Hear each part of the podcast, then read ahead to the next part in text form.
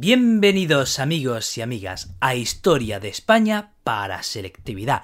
Tema 4, segunda parte. Mi nombre es Juan Jesús Pleguezuelo, soy profesor de Historia de Instituto y estoy elaborando esta serie de audios para aquellos estudiantes de segundo de bachillerato que se preparan para dicho examen. Pero, pero, oye, si no eres estudiante de segundo de bachillerato y estás aquí por aprender historia, también este programa también va para ti, eres bienvenido y te acojo con los brazos abiertos. Ya sabéis que en esta segunda temporada cada programa complementa al programa ya previamente grabado en la primera temporada. Es decir, hoy vamos a complementar el tema 4 que se grabó en la primera temporada de Al-Ándalus y hoy nos vamos a centrar en las causas de la invasión musulmana. Antes de empezar con el programa, te recuerdo que si te gusta la manera que tengo de contar la historia, si te gusta la manera que tengo de ver la educación, puedes adquirir mi libro como una historia en Amazon. Te dejo el enlace en las notas del programa. Comencemos con el programa. Bueno, vamos a hablar de las causas de la invasión musulmana y de la rápida ocupación de la península. Porque es que, o sea, la expansión musulmana fue como el rayo, fue velocísima. Fue a una velocidad que tiene poco parangón en la historia. Vamos a recordar antes, brevemente, las fases de la historia del Islam en su inicio. Recordemos que Mahoma muere en el año 632 y le suceden cuatro califas del 632 al 661. Le suceden durante esos 30 años, le hablamos de los cuatro califas ortodoxos. Bueno, 30 años, 29 años. Eh, en el año 661 accede al accede a, a, liderar el Islam la dinastía Omeya. Y la dinastía Omeya gobierna el Islam desde el año 661 al 750, con capital... Ay, si te has escuchado el tema 4 de la primera temporada, ¿dónde estaba la capital del imperio? Omeya, en Damasco.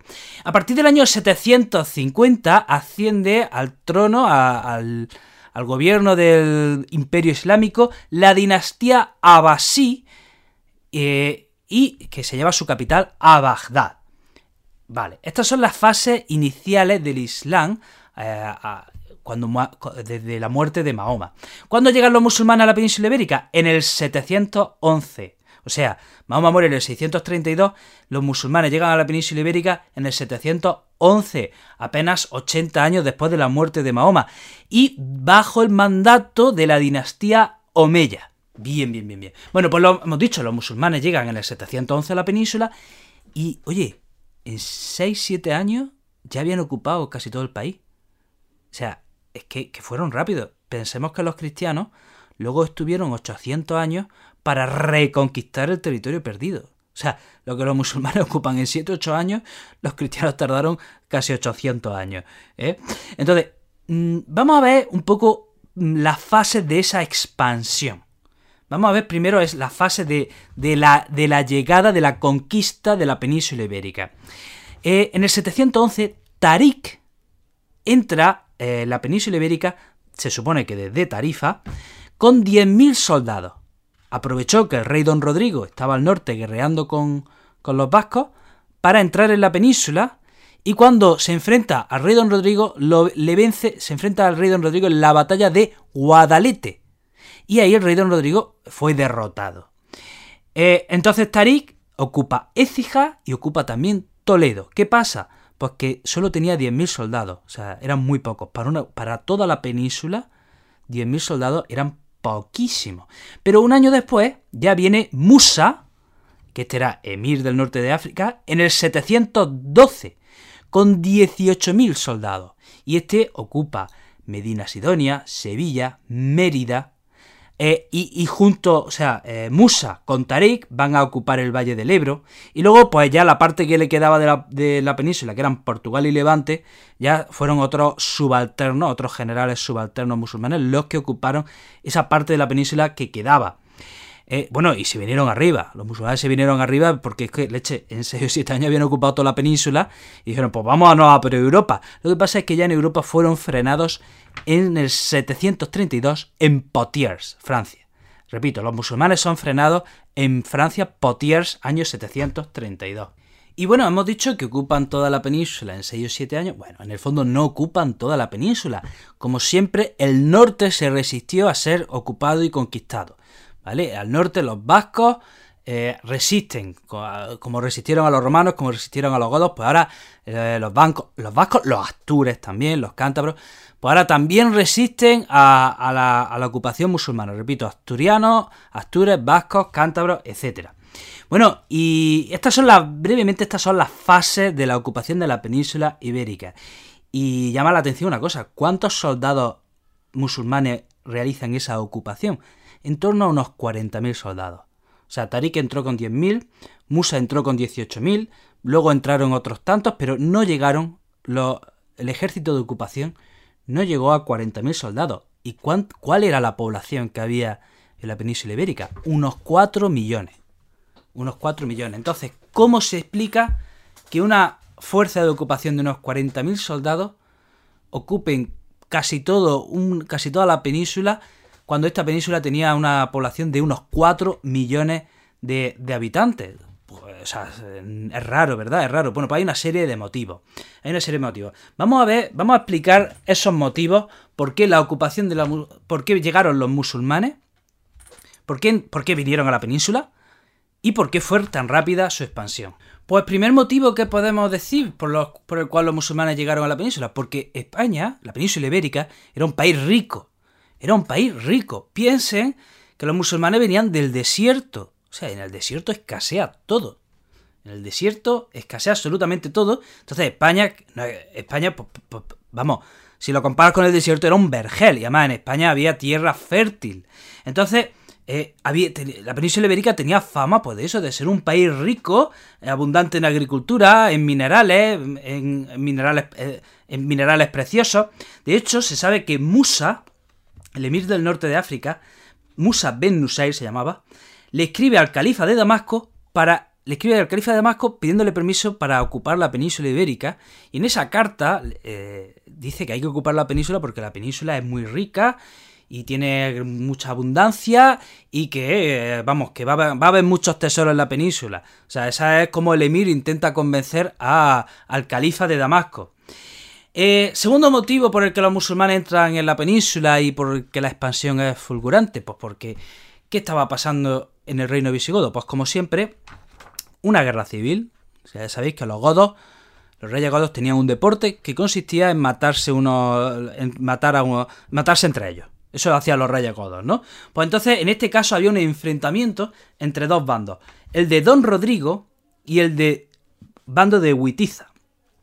Resulta que el rey Huitiza había muerto en el año 709 y había intentado nombrar como heredero a su hijo Ágila. ¿Qué pasa? Que una sección de nobles godos nombraron rey del reino. Repito, eh, Huitiza ha intentado nombrar heredero a su hijo Ágila, pero una sección de nobles del reino visigodo ha nombrado rey a otro godo que se llama eh, Don Rodrigo. Entonces se produce una lucha entre eh, el proclamado rey Don Rodrigo y eh, el, bando de Huitiza que ya ha muerto y que defiende el ascenso al trono de su hijo Ágila. Bueno, pues en, este, mitad de este enfrentamiento llegan los musulmanes. Parece que es el bando de Huitiza el que llama a los musulmanes para que entren en la península. El bando de Huitiza pudo llamar a los musulmanes para que le ayudasen en la batalla, pero cuando los musulmanes vieron lo fácil que era conquistarlo todo, se quedaron.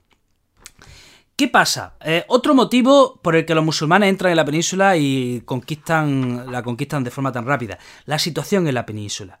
A comienzos del siglo VIII eh, resulta que hay peste, hay un, coincide un año de varias sequías en las cosechas, hay hambruna, hay desorden.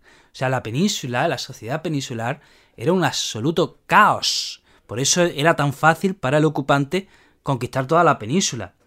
Eh, el campesinado, otro motivo más, vamos por el cuarto motivo, el campesinado estaba muy descontento con bajo, el reinado de los reyes godos. ¿Por qué? Pues porque ¿qué hacían los reyes godos? Eh, mientras se peleaban unos contra otros, usaban al campesinado para enfrentarse entre ellos. Y el campesinado tenía que cargar con todos los impuestos de las costosas guerras. Así que a los campesinos, con los reyes godos, le iba muy mal. Le iba muy mal. Así que si viene otro ocupante, peor no les iba a ir. De forma que cuando vienen los musulmanes, ¿quién iba a mover un dedo por los reyes godos? Ningún campesino estaba dispuesto a luchar por ellos. Obvio, si estaban mal, peor seguro que no iban a estar. Quinto motivo. los judíos, bajo los reyes godos, habían sido perseguidos. Ya recordamos en el capítulo anterior cómo eh, los, los concilios de Toledo azuzan, animan a los reyes a perseguir a los paganos y a los judíos. Así que los judíos vivían bajo la persecución en el reinado visigodo. Así que cuando los judíos ven que vienen los musulmanes, que sí los respetan, les respetan solo a cambio de un, bueno, respetan a cambio de un impuesto, los judíos dan la bienvenida y aceptan la llegada de, de los invasores. Sexto motivo, los musulmanes cuando llegan pactan con la élite. Pactan con las élites locales, a cambio de que estos se dediquen a recaudar impuestos, ¿Vale? Pactan con las élites locales, las élites locales pueden mantener sus propiedades, sus privilegios, pero bueno, a cambio, pues los musulmanes gobiernan. Por ejemplo, pactaron con el obispo de Sevilla llamado Opas. También pactaron con Teodomiro en Murcia o con el hijo de Huitiza llamado, un hijo de, de Huitiza llamado Ardabastro. Y séptimo motivo por el que los musulmanes conquistan la península de forma tan rápida, no obligan a la conversión. Los musulmanes respetan a la gente del libro, a cristianos y a judíos, y no les obligan a la conversión, pero le obligan a pagar un tributo. ¿Vale? O sea que hasta cierto punto, hasta cierto punto a los musulmanes les podía convenir que no se convirtiesen para que así pagasen el tributo, aunque luego muchos se acaban convirtiendo al Islam para no tener que pagar el tributo. Entonces, esos son los siete motivos por, los que los musulmanes conquistan la península y lo hacen de esa manera tan rápida. Y bueno, para terminar, contar que tradicionalmente eh, había, una había una leyenda que ha recorrido la historia de España durante más de mil años y que se tenía por cierta. Se tenía por cierta. La leyenda decía lo siguiente: que el conde don Julián de Ceuta envió a su hija Florinda a la corte de don Rodrigo y don Rodrigo, esta hija se llama Florinda, se encaprichó de ella y la violó. Entonces don Rodrigo, el conde don Julián de Ceuta, para vengarse de esa afrenta, lo que hace es llama a los musulmanes y les facilita su entrada en la península para que conquiste para que conquiste pues, toda la península y acabe con el rey don Rodrigo. Esto es solo una leyenda, ¿vale? Pero que siempre ha estado en la cultura popular española y por eso por eso la comento ahora, ¿vale? Bueno, hasta aquí, amigo y amiga, el programa de hoy. Espero que te sirva para estudiar. Espero que si eres estudiante de segundo bachillerato, seguro que ya me estará. Mientras. seguro que si ya llega a este programa, ya empieza a notar los nervios y el estrés de lo que es un segundo de bachillerato. Así que te mando mucho, mucho, mucho ánimo. Te recuerdo que si quieres aprender historia de una forma más pausada, más tranquila, tengo otro podcast de historia que se llama Historia con el móvil. Y si quieres estar al tanto de todos mis proyectos educativos, sígueme en mi canal de Instagram, el profesor inquieto, o en mi cuenta de Facebook, el Juan Jesús Pleguezolo. Te mando un fuerte abrazo, te deseo lo mejor y te espero en el próximo programa.